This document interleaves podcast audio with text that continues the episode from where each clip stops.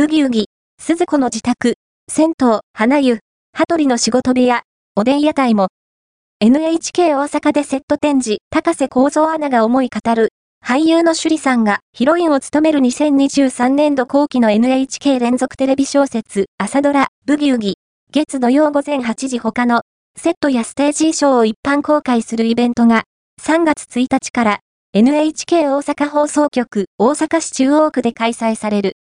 前日の2月29日には、同作の語りを担当する高瀬構造アナウンサーが進行役となり、制作統括の福岡俊武さんと映像デザイン担当の有本博さんが解説しながら、展示物が報道陣に公開された。